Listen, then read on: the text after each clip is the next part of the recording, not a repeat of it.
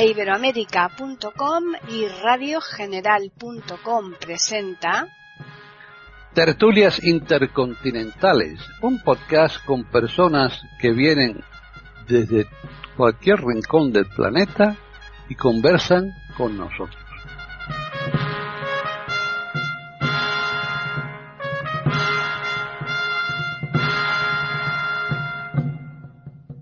¿Qué tal? Bienvenidos un día más a Tertulias Intercontinentales en iberoamerica.com. Soy Paquis Sánchez Galvarro y una vez más estamos aquí, como todos los lunes, para ofrecerles una temática que van a desarrollar nuestros contertulios habituales, que hoy nos falta uno, pero sin embargo eh, tenemos a otro de los que desgraciadamente suele no estar por cuestiones laborales y ya sabemos que el trabajo es lo primero. Así que vamos a saludar a los que sí que están y vamos a comenzar por la persona que ha propuesto el tema de hoy, que es Juan Carlos Barra. ¿Qué tal?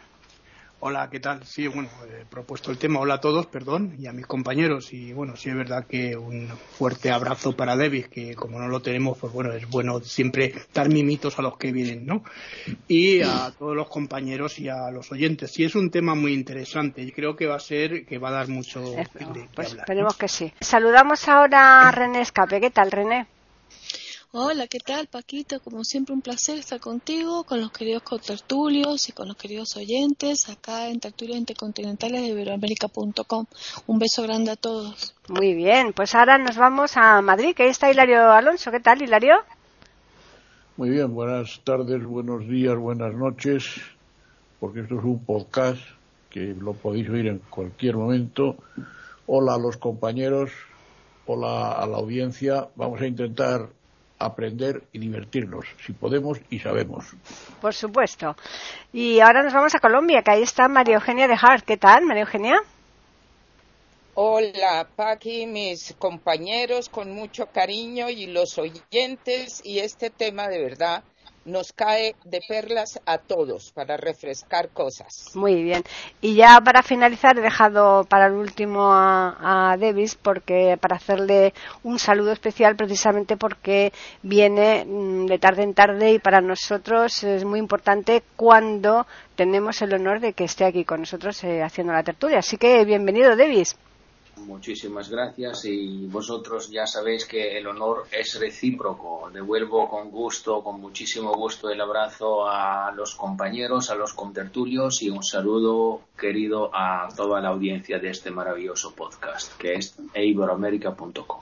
Bien, pues ahora ya tenemos que decir el tema. Vamos a hablar de la vejez, es un tema bastante amplio, pero me imagino que cada uno pues le lo tocará desde la perspectiva que mejor le parezca.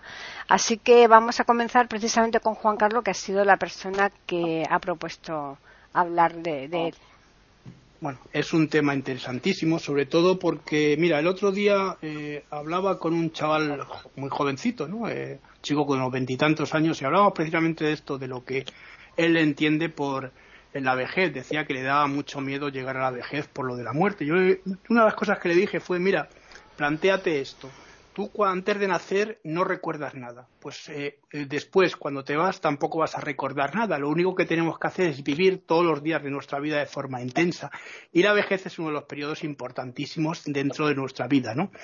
Y se entiende por, eh, por envejecimiento, ¿no? Que es lo que, lo que también una de las cosas importantes, la alteración fisiológica mm, que sucede a lo largo del tiempo, claro está, en los organismos multicelulares. Esto es una de las cosas que luego ya seguramente René pues, nos comentará algo más. ¿no? Eh, bueno, pues para detallarlo un poco más, diría que estas alteraciones eh, suceden en las células, ¿no?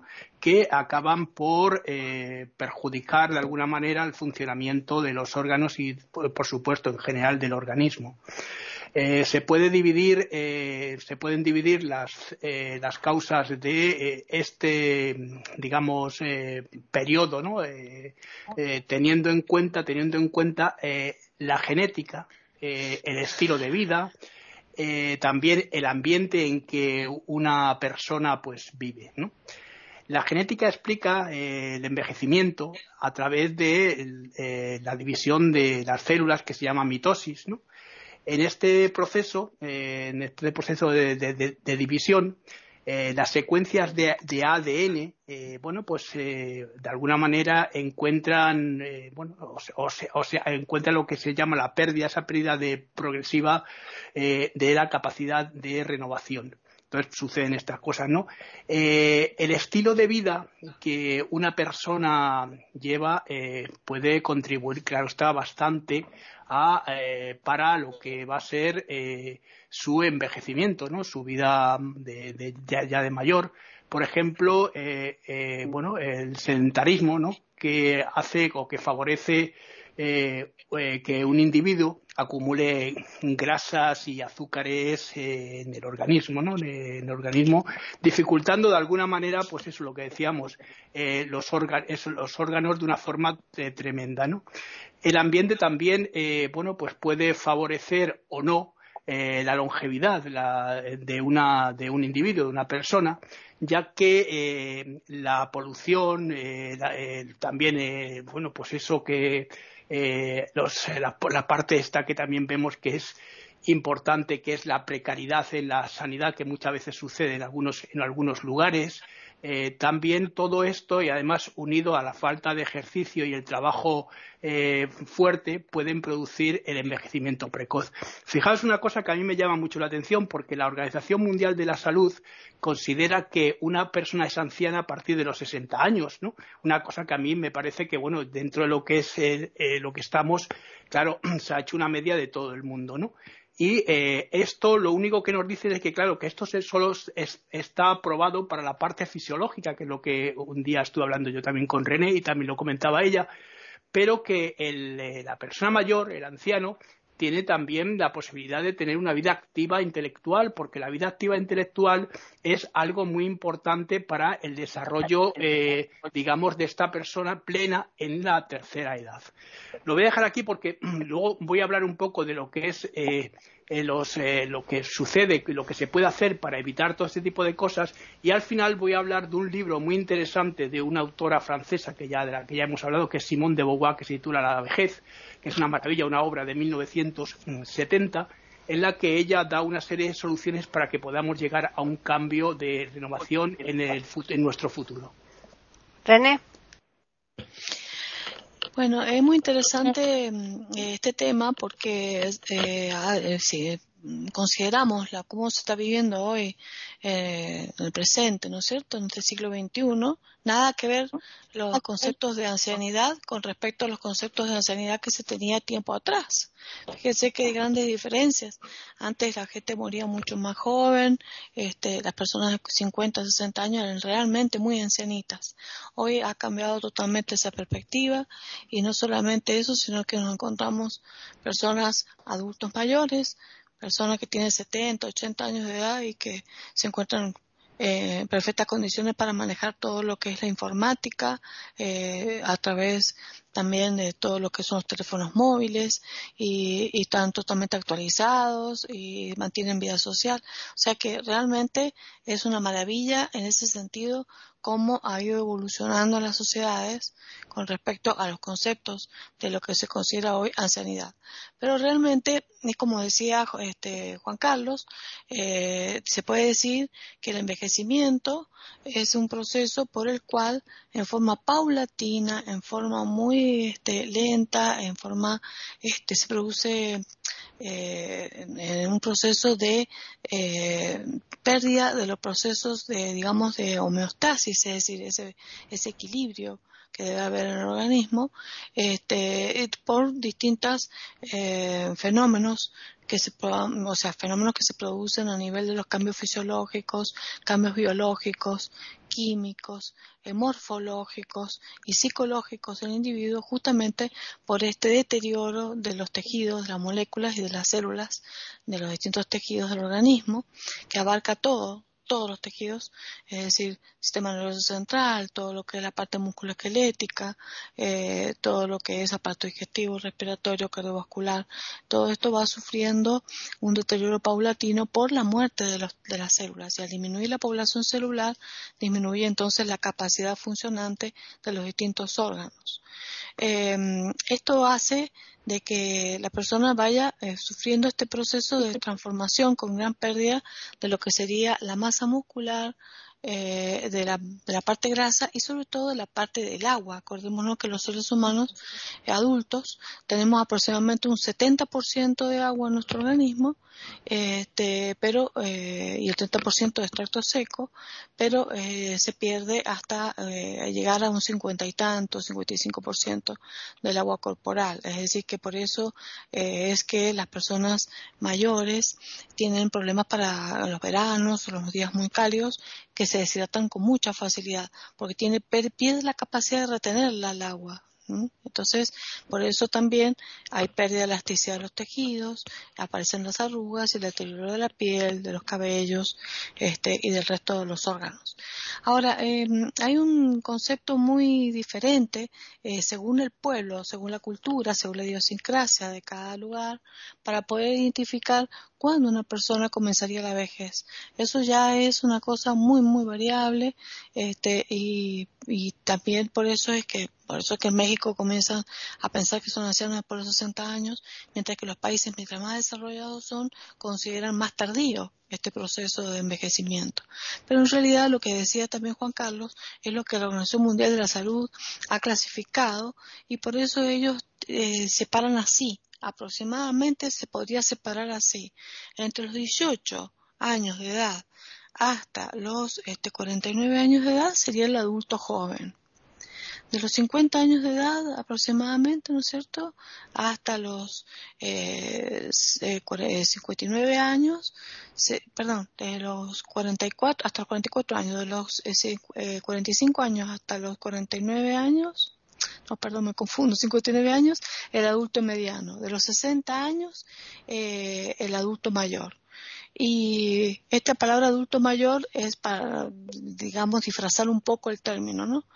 Después eh, de los 70 años ya se consideraría la persona anciana, hasta los 90, ya de los 90 anciano longevo. Pero imagínense que esto es tan, tan variable, eh, tan modificable, porque como decía también Juan Carlos muy bien, esto va a tener muchas modificaciones según eh, la, la, vida que esa persona haya llevado en el pasado para llegar a un estado de salud o de la vida presente que esa persona mayor tenga. Lo importante entonces, para terminar esta parte, eh, digo que existen eh, distintos tipos de vejez. La vejez, eh, digamos, saludable, aquella, la común, donde la persona se encuentra sana, simplemente el proceso de envejecimiento común. La persona que tiene un, una problemática de salud crónica, y aquel que ya es el débil, el, que está o frágil, la ancianidad frágil, aquel que ya este, va teniendo eh, muchas enfermedades que se le van sumando con el aumento de la morbilidad en su estancia de, de persona eh, anciana. Bueno, quedo aquí para seguir hablando de varios temas más. Hilario. Yo, si se me permite, voy a enfocar el tema desde otro punto de vista que me parece interesante. Para mí, naturalmente. La vejez efectivamente es la última etapa de la vida, eh, que hay un deterioro progresivo de todo, de todo, absolutamente de todo, excepto de la actividad intelectual siempre que la vejez sea más o menos sana. Es decir, yo cuanto menos enfermedades tenga, si no hay cronicidad en, mis enfermedades, en las enfermedades de los viejos en general, vamos a tener una buena actividad y una buena calidad de vida. Pero es que incluso eh, personas que tienen enfermedades crónicas, incluso multiorgánicas, tienen una buena calidad de vida. Si están bien tratados, tienen una buena, una buena calidad de vida. Hoy eh, las condiciones de habitabilidad. Estamos hablando de los países de Occidente, que es donde estamos todos. Si la habitabilidad es buena, las condiciones higiénicas son buenas, los adelantos tecnológicos son importantes, la medicina es muy importante, la cirugía hoy hace absolutamente maravillas, eh, pues podemos tener una vejez espléndida. Ciertamente, como cada vez hay más viejos, pues también sucede que eh, esa, esa cantidad de viejos hace naturalmente que haya también más enfermos, porque hay más gente, por lo tanto hay más de todo. Las enfermedades seniles se multiplican, las demencias seniles, el Alzheimer, el Parkinson y otras enfermedades, pues evidentemente mm, son un producto que está de moda. Cada vez hay más, porque cada vez hay más viejos. Ahora bien, eh, la vejez tiene una ventaja.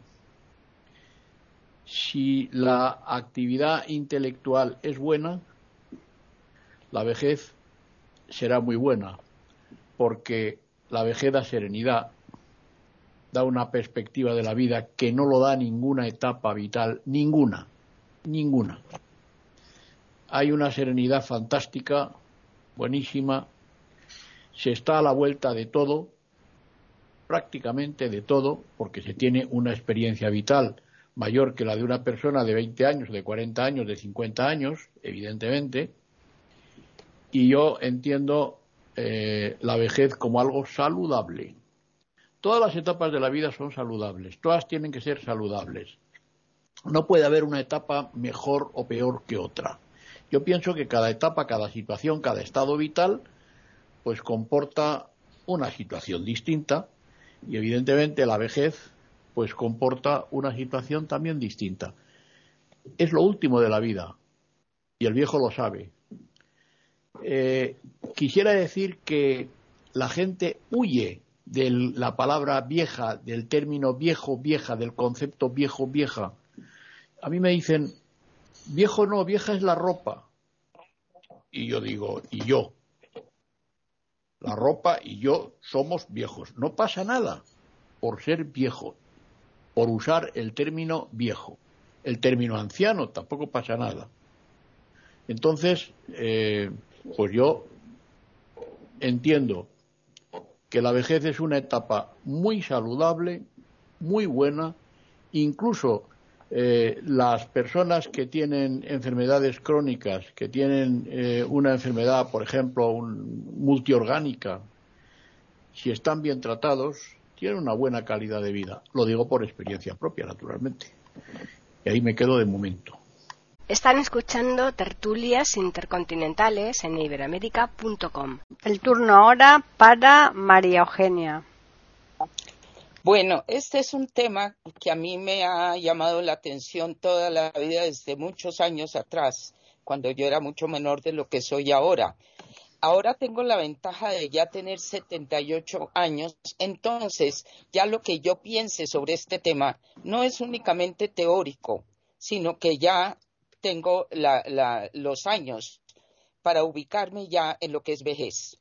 En ese sentido, para mí ha sido muy importante, he trabajado con médicos en varios países sobre este tema y hay una cosa que es sumamente interesante para mí. Eh, yo hablo por mi experiencia personal, pero también por mi experiencia profesional.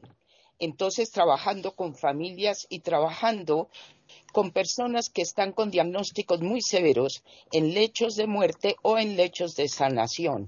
Aquí este tema se vuelve de una inmensa relevancia. Lo que he podido ir confirmando y constatando en compañía, como les digo, de varios médicos, hemos trabajado en esto, eh, yo con ellos y ellos me han aportado muchísimo, es lo siguiente. Eh, eh, uno de estas personas desde hace muchos años atrás empezaba haciendo, diciendo, si a un niño pequeño le enseñan desde muy chico que orinar duele, va a gritar toda la vida y le va a doler. Y con eso él empezaba y abría el tema de la increíble importancia y el poder que tienen las creencias sobre el organismo en todas sus, eh, formas. Y de ahí es que yo he sacado algo que repito mucho y es el cuerpo es el lienzo del alma.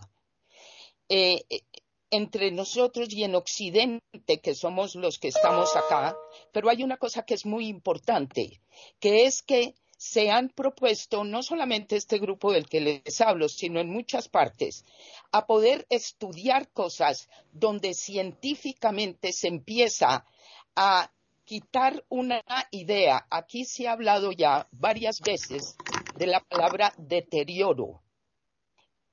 El desgaste es orgánico y natural.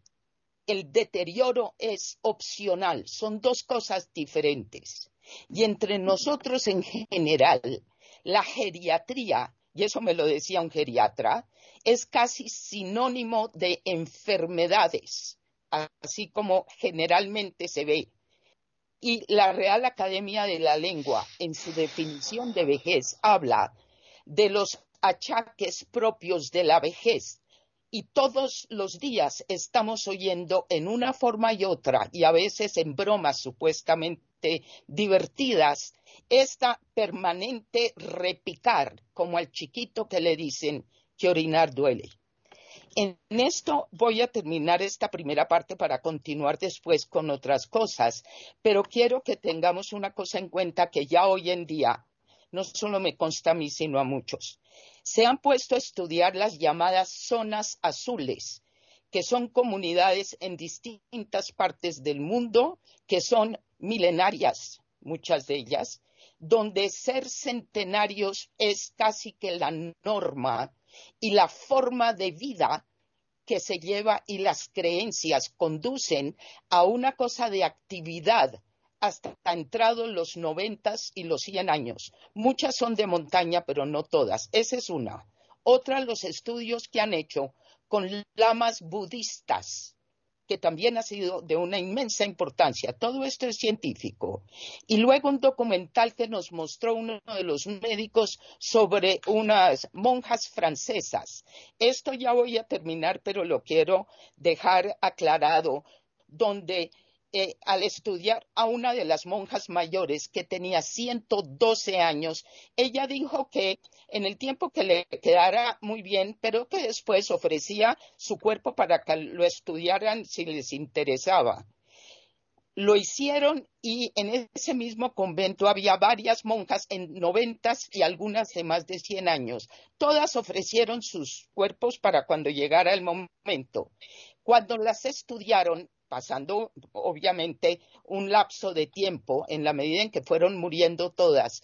Hubo una cosa muy interesante que después se estudió más. no en todas, pero en varias.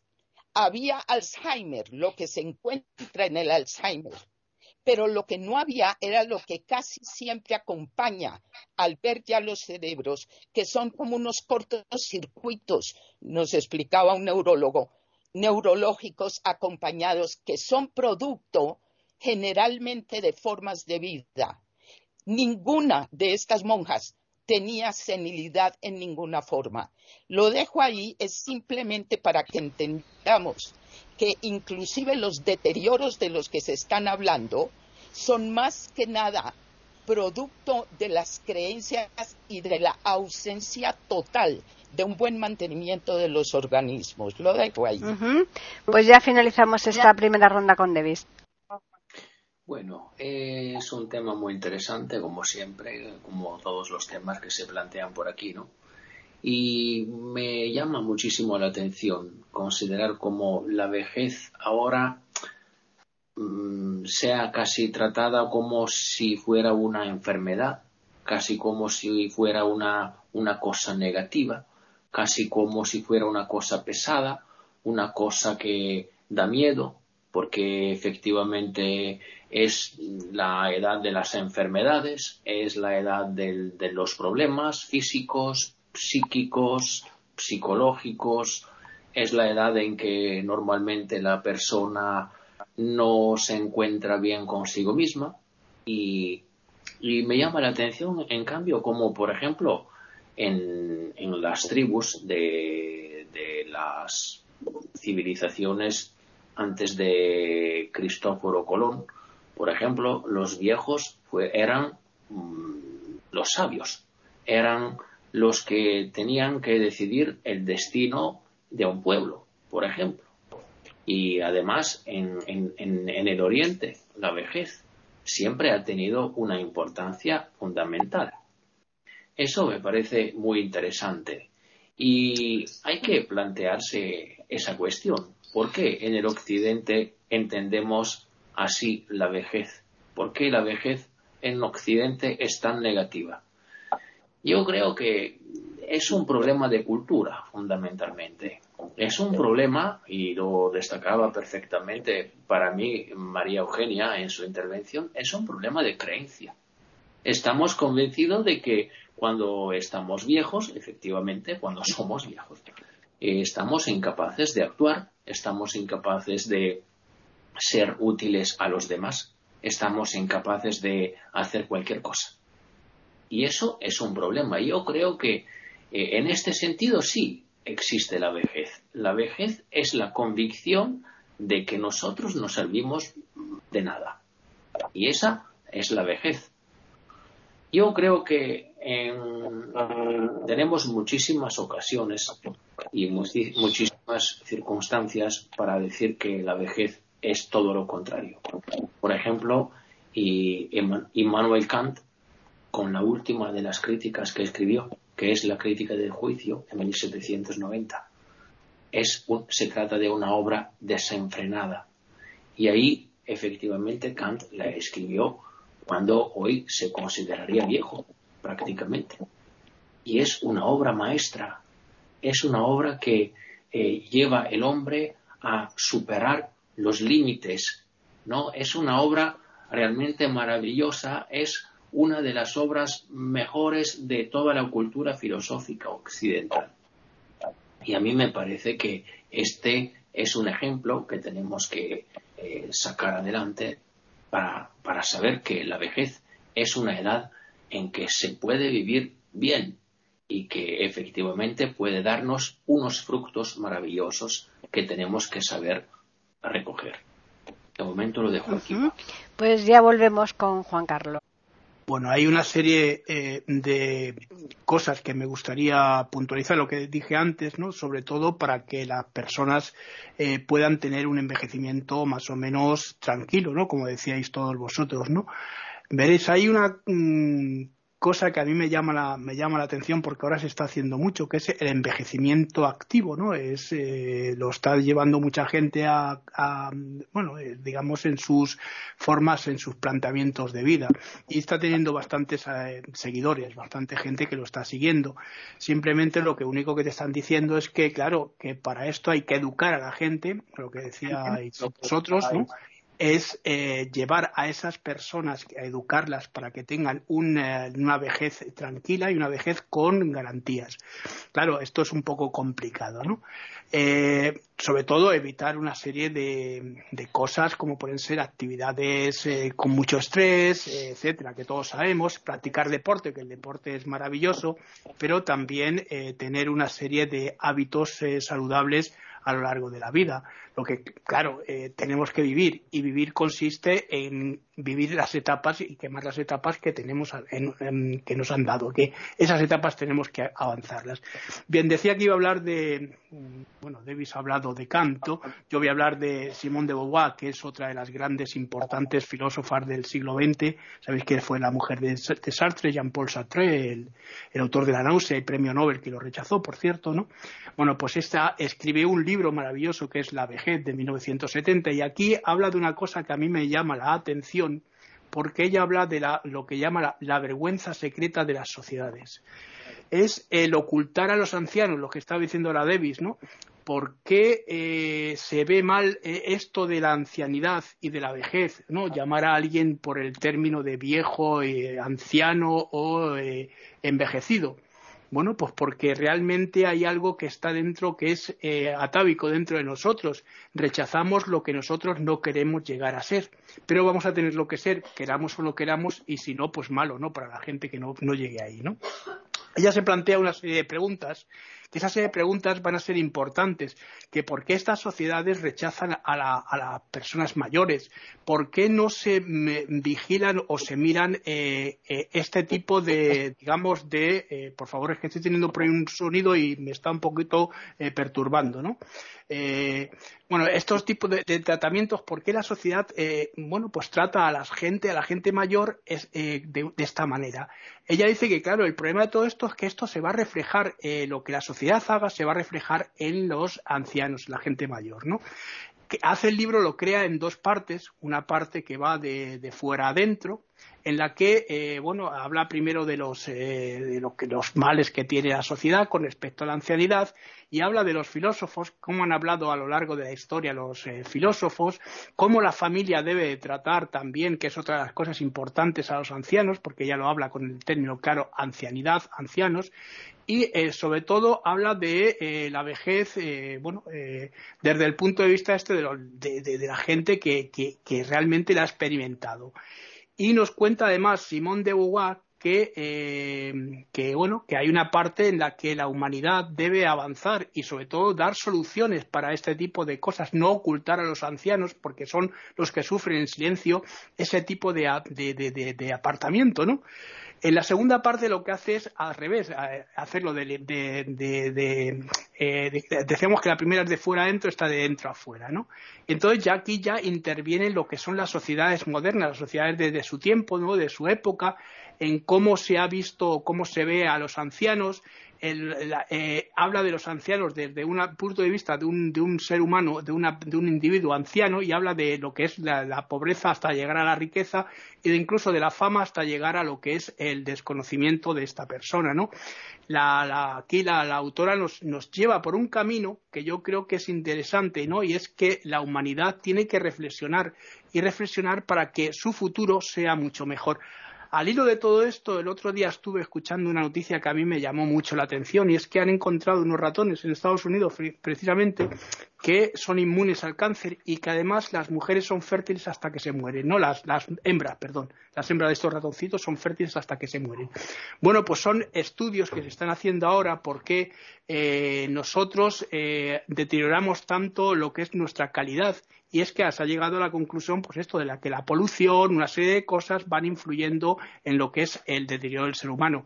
Aunque también se nos dice que, bueno, que en la antigüedad también el deterioro era, era más o menos coherente con lo que era el desarrollo y el, y era el desarrollo de lo que era la humanidad, ¿no? La parte cognitiva, la parte que luego se va, bueno, la parte hábil, la parte cognitiva y luego lo que va a ser el desarrollo de las sociedades eh, sedentarias, económicas, culturales, agrícolas. Y lo dejo aquí. Luego seguiré también con otra serie de cosas interesantes sobre este tema. René.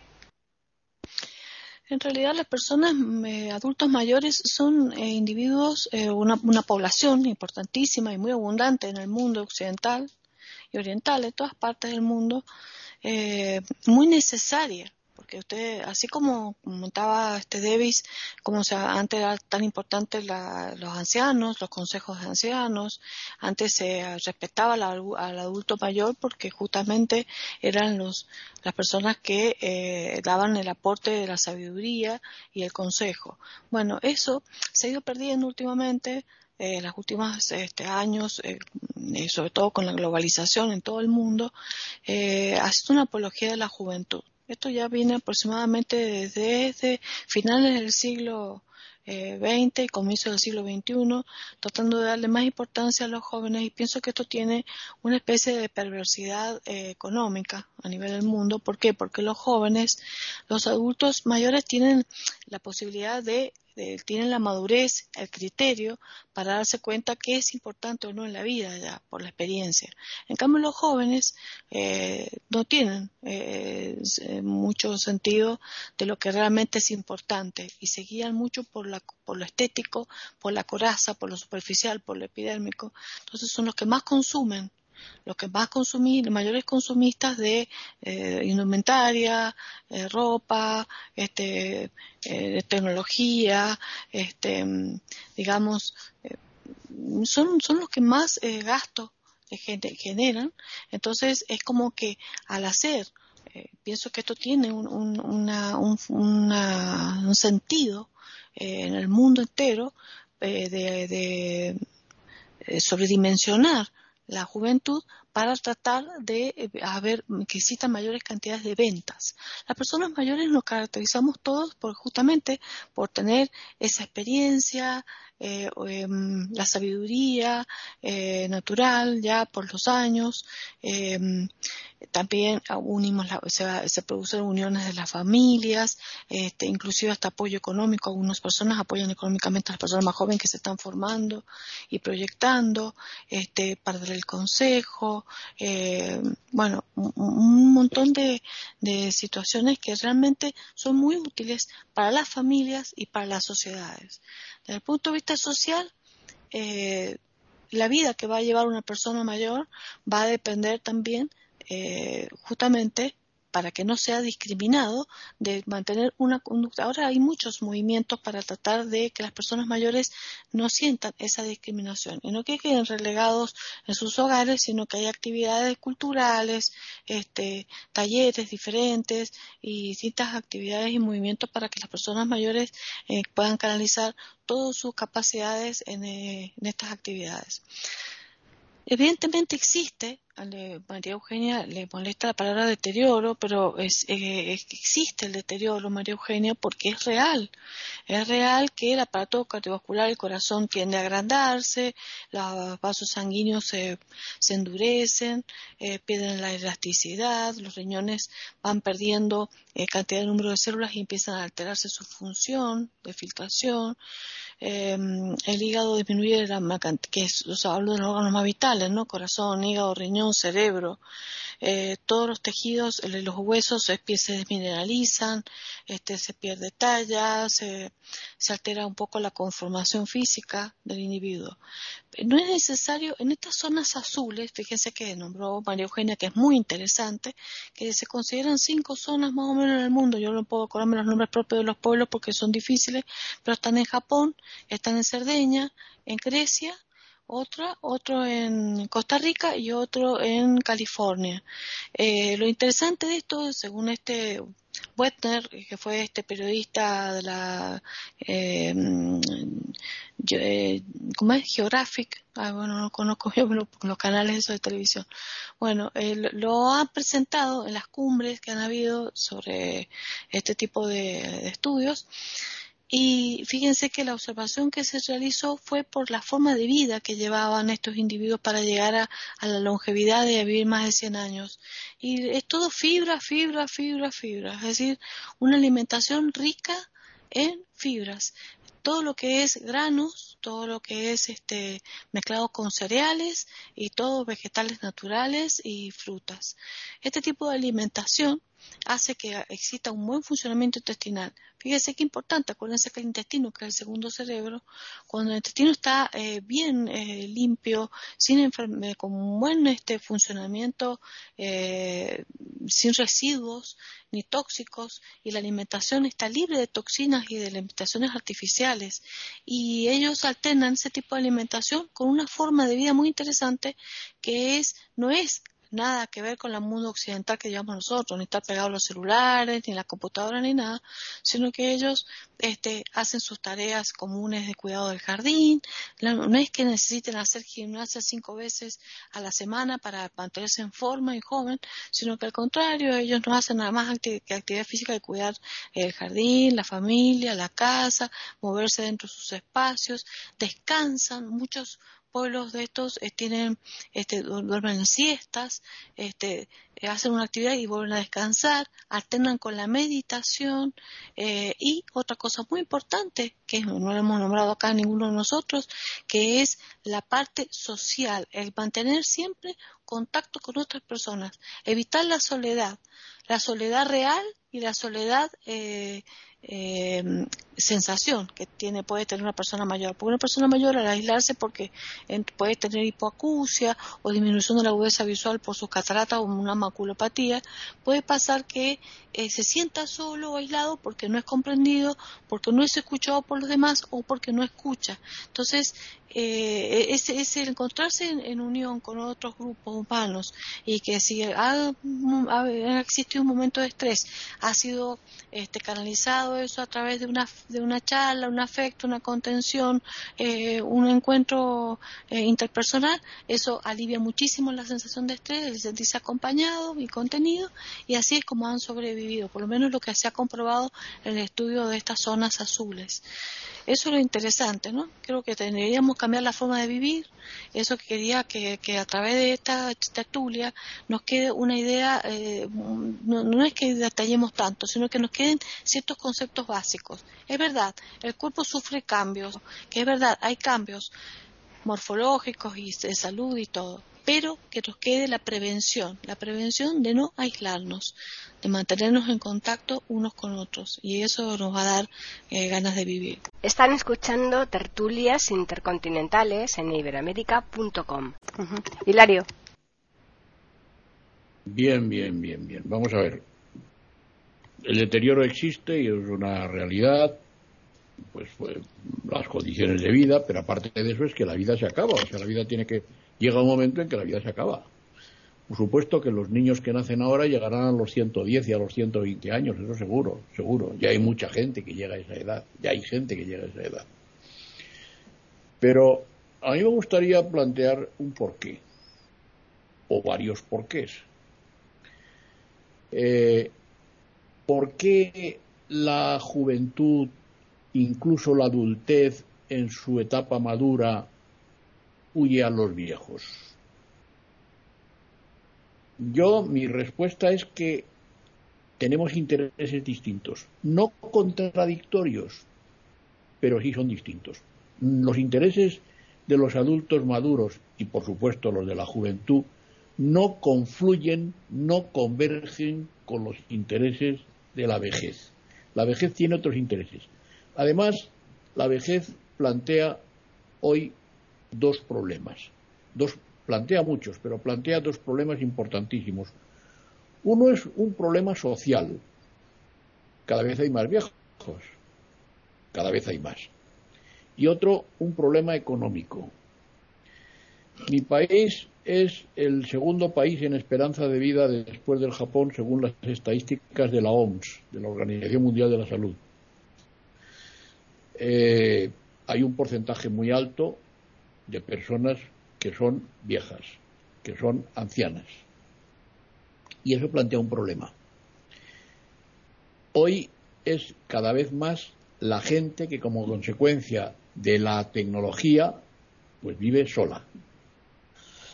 Vive sola porque la gente vive en la red, vive a través de Internet, a través de las distintas redes sociales que tiene Internet, y a los viejos les pasa lo mismo. Hay muchísima gente que vive sola, mucha gente, la gente hoy se divorcia, eh, se separa, la gente se enviuda y hay muchísima gente que vive sola. Bueno, pues eso a los viejos también les sucede. Los viejos enviudan, si cabe, enviudan más y viven solos. Y por supuesto, eh, pues la soledad es un problema importante. Y la soledad también, eh, pues suele ser nociva porque tiene muchas secuelas la soledad, tiene enfermedades, la soledad es mala y la gente vive sola y los viejos viven solos. Mi barrio es un barrio de viejos. Yo vivo en un barrio en los que en el que hay muchísimas personas mayores, muchísimas. Hay muchos cuidadores y cuidadoras que vienen del extranjero, sobre todo hay muchas personas latinoamericanas que cuidan a viejos aquí, muchas personas árabes, personas del este también, del este de Europa, que cuidan a viejos porque hay muchísimos viejos. Y además los viejos no trabajan. Es decir, los viejos pueden trabajar, pero no tienen contratos laborales. No trabajan ya en fábricas porque trabajaron ni trabajan en oficinas, porque también trabajaron en oficinas. Los viejos están jubilados, tienen pensión. Y las pensiones cada vez son mayores, más numerosas, aumentan. Las pensiones también se revalorizan. Y eso supone una cuantía económica que tiene que pagar el tesoro de cada país. Hay en España un departamento que se llama la Seguridad Social que dice que las pensiones son insostenibles. Bueno, el sistema de pensiones es insostenible. Yo no creo que las pensiones sean insostenibles. Lo que pasa es que las pensiones serán insostenibles en la medida en la que haya más pensionistas que trabajadores. Claro, si hay más pensionistas que trabajadores, las pensiones sí que van a ser insostenibles. Si la natalidad es baja el crecimiento vegetativo es muy alto, pues entonces producimos un desvío económico importantísimo. Y a mí eso, ese aspecto sí me preocupa. Y el aspecto social de los, de los viejos que se recluyen, que tienen que ser recluidos en residencias, muchos porque es consecuencia de su enfermedad y tienen que ser asistidos. Los hijos trabajan, los nietos también trabajan o estudian, etcétera, y el viejo tiene que ir a una residencia. Y otros que no tienen que ir a una residencia porque entienden que no, porque se valen por sí mismos y están viviendo en sus en sus pisos o a veces hay, hay viejos que están viviendo en chalés solos. Yo conozco alguno. Bueno, eh, pues no cabe ninguna duda que es un problema social y un problema económico. En España la natalidad es muy baja, en Europa en general también, pero es que el crecimiento vegetativo es muy, muy fuerte, muy importante. Y en este momento no nos igualamos, todavía no nos igualamos, pero dentro de 30 o 40 años, si seguimos así, habrá más pensionistas que trabajadores. Y eso plantea un problema muy gordo, a mi juicio, y lo dejo ahí. Bien, María Eugenia. Bueno, voy a aclarar algo porque me han hablado aquí ya o se han referido a la palabra deterioro. No es que no me guste o no me agrade, ese no es el punto. Por eso dije, desgaste hay, por supuesto. Y en los estudios de las zonas azules, de los lamas budistas, de las monjas francesas y tantos más, por supuesto que hay desgaste. La palabra deterioro es una cosa diferente al desgaste.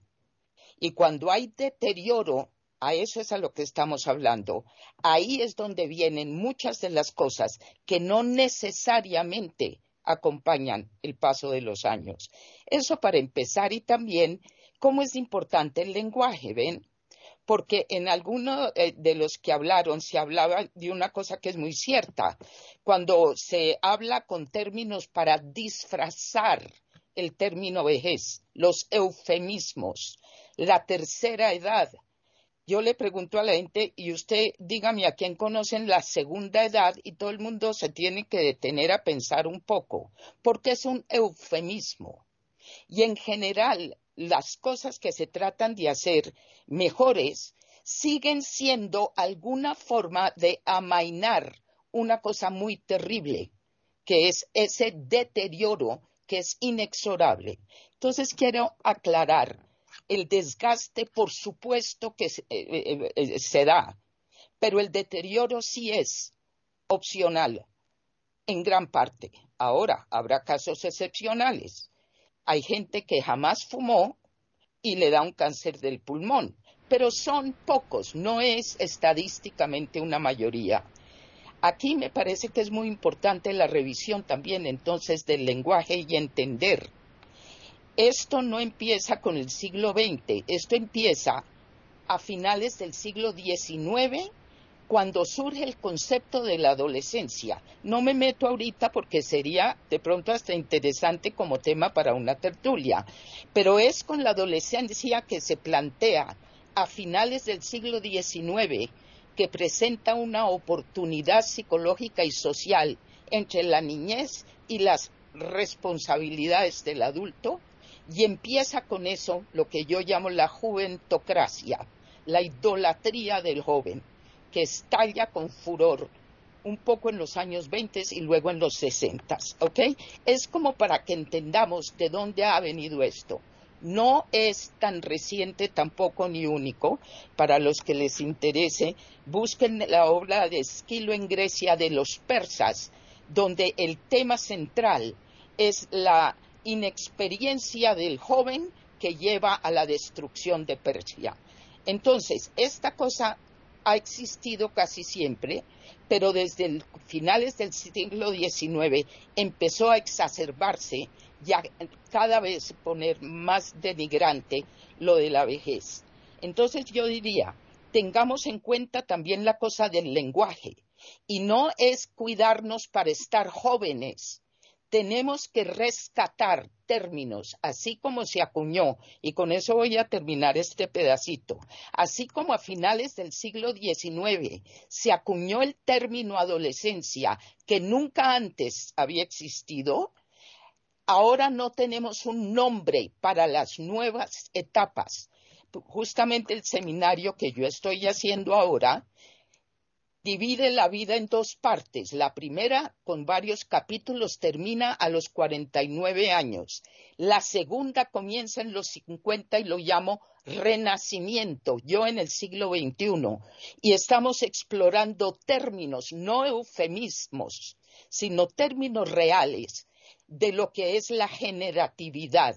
Al final, cuando hagamos la ronda corta de síntesis, voy a leerles un ejemplo que encuentro maravilloso sobre lo que es eh, esta ancianidad y vejez, no vista como una juventud perenne, sino en otra forma. Pero lo dejo para el final. David.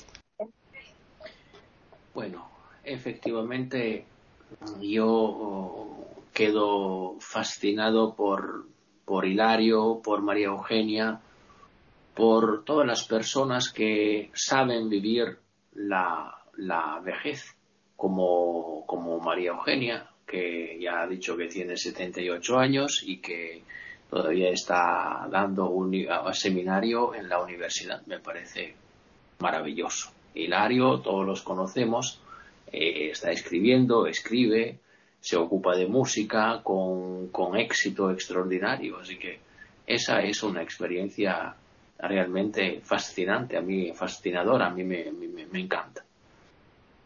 Es que eh, estas personas han sabido envejecer, han sabido disfrutar del don del intelecto, del entendimiento. Y desde un punto de vista intelectual, efectivamente, han sido favorecidos, si me permitís, por la naturaleza, porque la naturaleza le ha dado dones que ellos, por supuesto, han sabido utilizar de una forma magistral, perfecta. Mi pregunta es, las personas que desgraciadamente siempre se han ocupado de trabajos manuales, que han trabajado simplemente con las manos, que no han tenido en su vida la ocasión para pensar, para reflexionar, para tomar conciencia de lo que es, porque esa es una, una posibilidad que tienen las personas que están, que, están rodeadas por, por un poquito de cultura, por un poquito de espuntes, por un poquito de, posibilidad de pensar. Es muy difícil en un contexto como, por ejemplo, el que es, eh, en el que vivo yo, que es el Véneto, ¿no? Es muy difícil que una persona por su cuenta, espontáneamente, digamos, pueda encontrar la ocasión de reflexionar en este, en este sentido. Es que tienen que tener unos estímulos. Hay que estimularlas a las personas para que efectivamente pueda, puedan efectivamente ocuparse de una forma tan maravillosa de la vejez. Porque si no, eso se convierte en un problema. Esa es una, provocación que os dejo para, para, quien quiera. Lo que a mí me parece para las personas que pueden pensar, que pueden reflexionar, que tienen una vida intelectual, bueno, para estas personas yo creo que la vejez es una ocasión extraordinaria para poder vivir una plenitud una plenitud extraordinaria, la vejez se convierte para estas personas en una edad en que el sentido se ha cumplido por completo. Perdonadme la redundancia. Pero esto es lo maravilloso para mí que tiene la vejez. No tenemos que perseguir a nadie, no tenemos que perseguir a nada. Nosotros podemos gestionar el tiempo, el tiempo que tenemos a disposición. Y eso me parece un don maravilloso. Eso me parece la forma más importante de entender el sentido de lo que hemos vivido. Yo creo que Hegel, eh, en una de las obras más importantes que ha escrito, ha hablado de la lechuza de Minerva, ¿no? La lechuza de Minerva que puede volar solamente cuando el día está cumplido. Eso me parece perfecto. Nosotros podemos entender perfectamente el sentido de la vida cuando estamos en el límite de la vida misma. Aunque no sepamos nosotros cuándo nos ocurrirá fallecer, bueno, eso no, no importa.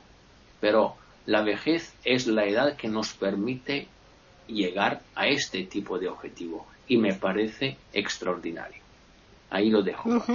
Pues ya comenzamos la tercera ronda, la de resumen, así que mm, más rapidito y empezamos ya con Juan Carlos. Tengo que decir que hay casos excepcionales, efectivamente, ¿no? Yo recuerdo el caso de Francisco Ayala, el escritor, ¿no? Él murió con 104 años y decía una cosa curiosa, que le preguntaban, bueno, ¿y usted cómo tiene esta salud tan, tan buena, no? Y dice, bueno, mira, yo hago una cosa todos los días, ¿no? Eh, como por la noche ceno dos manzanas y me tomo un vaso de whisky. Eso me lo dijo el médico hasta los 90 años, pero ahora a partir de los 90 años me estoy tomando al revés, dos vasos de whisky y una manzana y estoy como estoy, ¿no? Bueno, esas son cosas, digo que, bueno, hay otro caso, ¿no? El caso de, por ejemplo, del doctor Leoz, que murió con 113 años, trabajaba aquí en la clínica de la Concepción, aquí en Madrid, y estuvo examinando las operaciones hasta los 103 años, ¿no? Son casos excepcionales, casos en los que efectivamente la genética cuenta mucho porque muchas de estas personas han tenido que sufrir una guerra, una guerra civil, una posguerra, etcétera, ¿no? El siglo XX ha sido un siglo tremendo, ¿no? Eh, con todo esto, lo único que me gustaría resaltar es que las personas mayores, los ancianos, también son personas que sienten con la misma pasión que lo hacen los, los, los chicos, los jóvenes. Entonces también pueden vivir esa vida intensa. En cuanto a lo que hablábamos de la soledad, bueno, decía Heidegger que el problema está en que el ser humano siempre va a estar solo, ¿no? Desde que nace hasta que se muere. ¿Por qué? Pues porque la vida es, eh, aunque estemos rodeados, la vamos a llevar solos. Venimos solos y nos vamos solos. Pero hay que saber vivir en sociedad. Y hay que saber porque somos sapiens, somos seres humanos que siempre, desde que nuestra sociedad ha sido y ha existido, hemos estado viviendo. Fijaos, ahora he estado leyendo hace poco un libro en el que se decía que incluso los neandertales me trataban mucho mejor a sus ancianos que los propios sapiens, ¿no? que fueron los que se impusieron al neandertal. Eh, la evolución hizo que muchos, incluso cuando huían, dejaban a los ancianos detrás. Estamos hablando de que luego ya es verdad que sí que es cierto que cuando ya se, se, está viviendo en el neolítico, ya de forma eh, en, en, ciudades, al anciano se le considera como algo importante. Y todo esto me trae a la memoria, hace poco hablé con Hilario, se lo comenté, sobre Pol Pot, ¿no? un personaje que fue nefasto para el siglo XX, que acabó con todos los ancianos de, la, de, lo que fue Campuchea, Camboya, y ahora se encuentran con un problema muy grave. ¿Por qué? Porque la, la vejez da experiencia da una serie de, de, cosas importantes, connotaciones importantes a lo que va a ser la juventud que luego va a envejecer y va a tener que dar eh, primero cariño a los nietos, que son los primeros que van a recibir esos, esos, eh, esas ayudas, y después a toda la sociedad en general, porque les van a dar una experiencia y una tranquilidad, van a hacer que ese país, esa sociedad sea más robusta. Simplemente esto. René. Bueno, creo que hay una conciencia general con todos, eh, pienso lo mismo, a mí me encanta eh, considerar que la edad eh, es una etapa muy importante en la vida y es lindo que la mayoría de las personas eh, puedan pasar por esta etapa porque muchas personas mueren adultos jóvenes. Entonces, que el ser humano pueda pasar por todas las etapas de su vida hasta llegar a esta, a esta que si bien sabemos que el último tramo, porque no hay otra más, pero sabemos que este tramo más largo, más corto, siempre va tiene que dar satisfacciones por el hecho, para la familia y para esa persona eh, mayor, por el hecho de que eh, se, se tiene esa experiencia, esa sabiduría y esa forma de ver las cosas con otro objetivo, de considerar lo que realmente es importante y qué es lo realmente superficial. Y pueda hacer docencia familiar o a las personas que puedan tener contacto con ellos. De todos modos, em, debería eh, las sociedades cambiar un poco su tónica, su, ritmo, dejar de hacer tanta eh, apología de la juventud, tratar de considerarse eh, más a la persona mayor, que exista menos discriminación, sobre todo por lo estético, porque es muy importante eh, las jóvenes discriminar a la persona mayor porque está arrugado, porque está viejo, este, y a veces reciben maltrato por toda esta situación, aún dentro de la familia.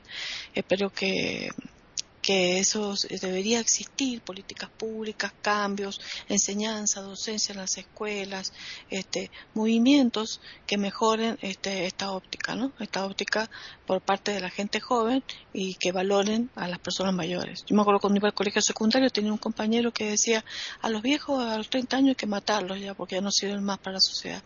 Yo me acuerdo que yo era chica y me daba cuenta que 30 años no podía ser porque mis padres tenían 35 o 36 a lo mejor y me parecían jóvenes. O sea que realmente esto, como dice María Eugenia, viene desde hace muchísimo tiempo, eh, esta idea de, desestimar ¿no? esta etapa de la vida.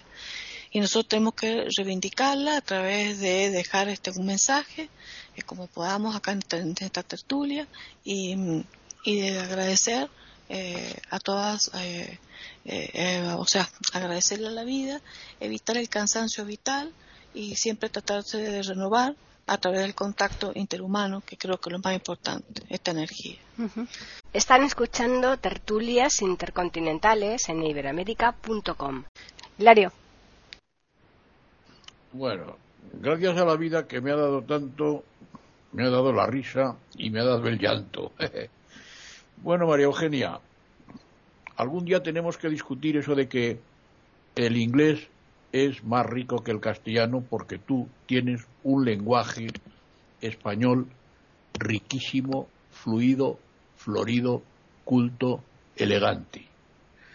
Eso es un inciso que hago yo, nada más. Bueno, yo me faltan tres meses para cumplir 80 años. Cuando yo nací, se aconsejó a mis padres que me bautizaran inmediatamente porque no duraría más de tres días, me iba a morir. Evidentemente nací ciego, nací sin ojos. Y el médico dijo, es el primer caso que he visto. Este es el primer caso que he visto yo. He visto ciegos por ahí, tal, pero no he visto ningún ciego en este sentido, de estas características. Entonces, bueno, mm, pues me faltan tres meses para cumplir 80 años, supongo que los cumpliré, espero, espero. Eh, yo creo que, como resumen, yo creo que estamos los viejos en plenitud intelectual, en plenitud. Yo pienso en la muerte, pero no es porque me dé miedo a la muerte. pienso en cómo voy a morir. Me gustaría morir bien, me gustaría acabar bien. Acabar hay que acabar y no hay que tener miedo a acabar. Es algo pues que, fin, que, que, es justo que se acabe, no se puede vivir siempre, es imposible. Pero a mí me gustaría acabar bien. Con respecto al deterioro o al desgaste, es evidente que cuando la gente es mayor se gasta hasta la voz, se cambia la voz, se cambia la cara, por supuesto, hay arrugas, el cuerpo tiene, se deshidrata, pero también cambia la voz, la voz es otra. Hay viejos a los que les tiembla la voz y no tienen Parkinson, pero les tiembla la voz. Y están perfectamente bien, pero la voz les tiembla porque la voz cambia, porque la voz se casca. porque la voz se desgasta, porque la voz se transfigura. Hay viejos que tienen mejor voz que cuando son jóvenes, porque tienen una voz así grave y, una voz. Yo me alegro de haber llegado a esta situación de mi vida. Me encuentro bien. A pesar de mis numerosos males, me encuentro muy bien. Y lo he pasado muy bien con el tema. Nada más. Bien, María Eugenia. Bueno, terminando esto, miren, yo he podido comprobar una cosa. Primero quiero aclarar, esta cosa de, la, de la vejez en actividad y en generatividad, etcétera, que se da, por ejemplo, en las zonas azules y en los otros casos que, que hemos nombrado, ahí no es por tener capacidades intelectuales y culturales. En general, muchos de estos pueblos son eh, agrestes o son de montañas y muchas veces encuentro yo que los academicismos a veces son los más rígidos con respecto a señalar muchas de las cosas que son inconvenientes para una vejez sana. En ese sentido, me parece interesante algo que usé, que es de Max Planck, el físico, premio Nobel de Física de 1918, cuando habló de las dificultades en la ciencia de un nuevo planteamiento y dice así, una nueva verdad científica no triunfa convenciendo a sus opositores y haciéndoles ver la luz, sino más bien se da porque sus opositores eventualmente mueren y una nueva generación crece más familiarizada con ella. Y yo veo que esto es igual para el cambio de paradigma sobre las edades y sobre la juventud y también sobre la vejez. Es dificilísimo que esto cambie entre los que toman mis seminarios y ahora este nuevo planteamiento, los más interesados son personas de 20, 30 y 40 en sus edades. Y también debemos acordarnos, hablamos de los jóvenes y de los viejos. Nadie es joven, está joven, porque eh, a menos que se muera, pues va a envejecer de todas maneras. Entonces, voy a terminar esto con un párrafo escrito por uno de mis personajes preferidos español, que es Pau Casals, Pablo Casals, que dice en este relato autobiográfico que se llama Edad y Juventud, empieza diciendo, en mi eh, más reciente cumpleaños cumplí 93 años. Eso no es joven, por supuesto, y de hecho es es ser mayor que 90, pero la edad es algo relativo. Y si uno continúa trabajando y absorbiendo la belleza del mundo alrededor, uno encuentra que la edad no necesariamente significa envejecer en la forma como usualmente se entiende ese término. Yo hoy siento las cosas con mayor intensidad que nunca antes en mi vida y cada día para mí la vida es más fascinante. Con estas eh, eh, palabras maravillosas que nos dice Pablo Casals y con Planck acordándonos cómo es de difícil cambiar mentalidades, entonces ojalá nosotros mismos, pero también los oyentes, nos empecemos a replantear y sobre todo nos fijemos en el lenguaje, porque en el lenguaje tenemos un martillo permanente de endiosamiento a los jóvenes o a la juventud y de una especie de desprecio a lo que van a llegar los jóvenes a menos que se murieron. Termino diciendo, nadie para mí, en mi experiencia pienso, nadie es libre antes de ser viejo, lo demás son los pasos hasta allá y a los setenta y tantos, como estoy yo ahora y como dice Hilario, somos de la misma edad más o menos, yo veo el marco de la mortalidad descrito también por Simón de Beauvoir y por Jorge Luis Borges en dos obras, cada uno una novela, y cada uno explica lo que sería de tremendo una vida que no concluyera y continuara sin fin. Como dijo tal vez Hilario, qué importante es entender la importancia del final. Eh, ya finalizamos con Davis. Yo en este momento tengo 48 años y estoy todavía en la que María Eugenia definió como la primera parte de la vida. No sé cómo será mi vejez, pero lo que sí sé es como a mí me gustaría que fuera. Y a mí me gustaría que en mi vejez yo supiera jugar con el tiempo y no ser arrollado por él. Aquí lo dejo. Qué lindo. Bueno, pues eso es precioso, eso es precioso. La obra de teatro Cuatro Corazones con freno y marcha atrás ya demuestra eh, lo terrible que es mm, mm, ser inmortal, ¿no? Eso es horroroso, o sea que, en fin, vamos a recordarles a los oyentes que nos pueden escribir si lo desean al correo tertulias arroba eiberoamerica.com y también al Twitter eiberoamerica con las iniciales EI y la A de América en mayúsculas. Jorge seguro que le habrá dado una pena cuando escuche esta tertulia eh, no haber podido participar, pero claro, como es de Chile, está de vacaciones y allí eh, está todavía de veranito, así que nada, ya le quedan pocos días, de manera que la semana que viene yo creo que ya estará aquí con nosotros.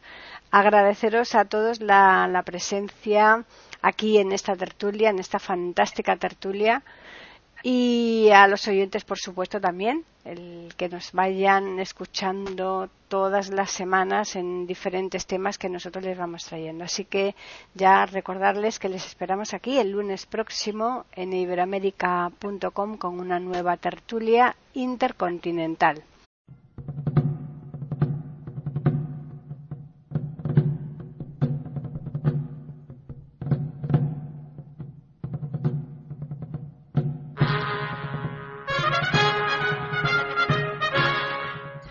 Acabamos de ofrecerles el podcast de tertulias intercontinentales. Aquí en iberoamérica.com y radiogeneral.com. Regresen la semana que viene para un nuevo episodio. Hasta la próxima semana.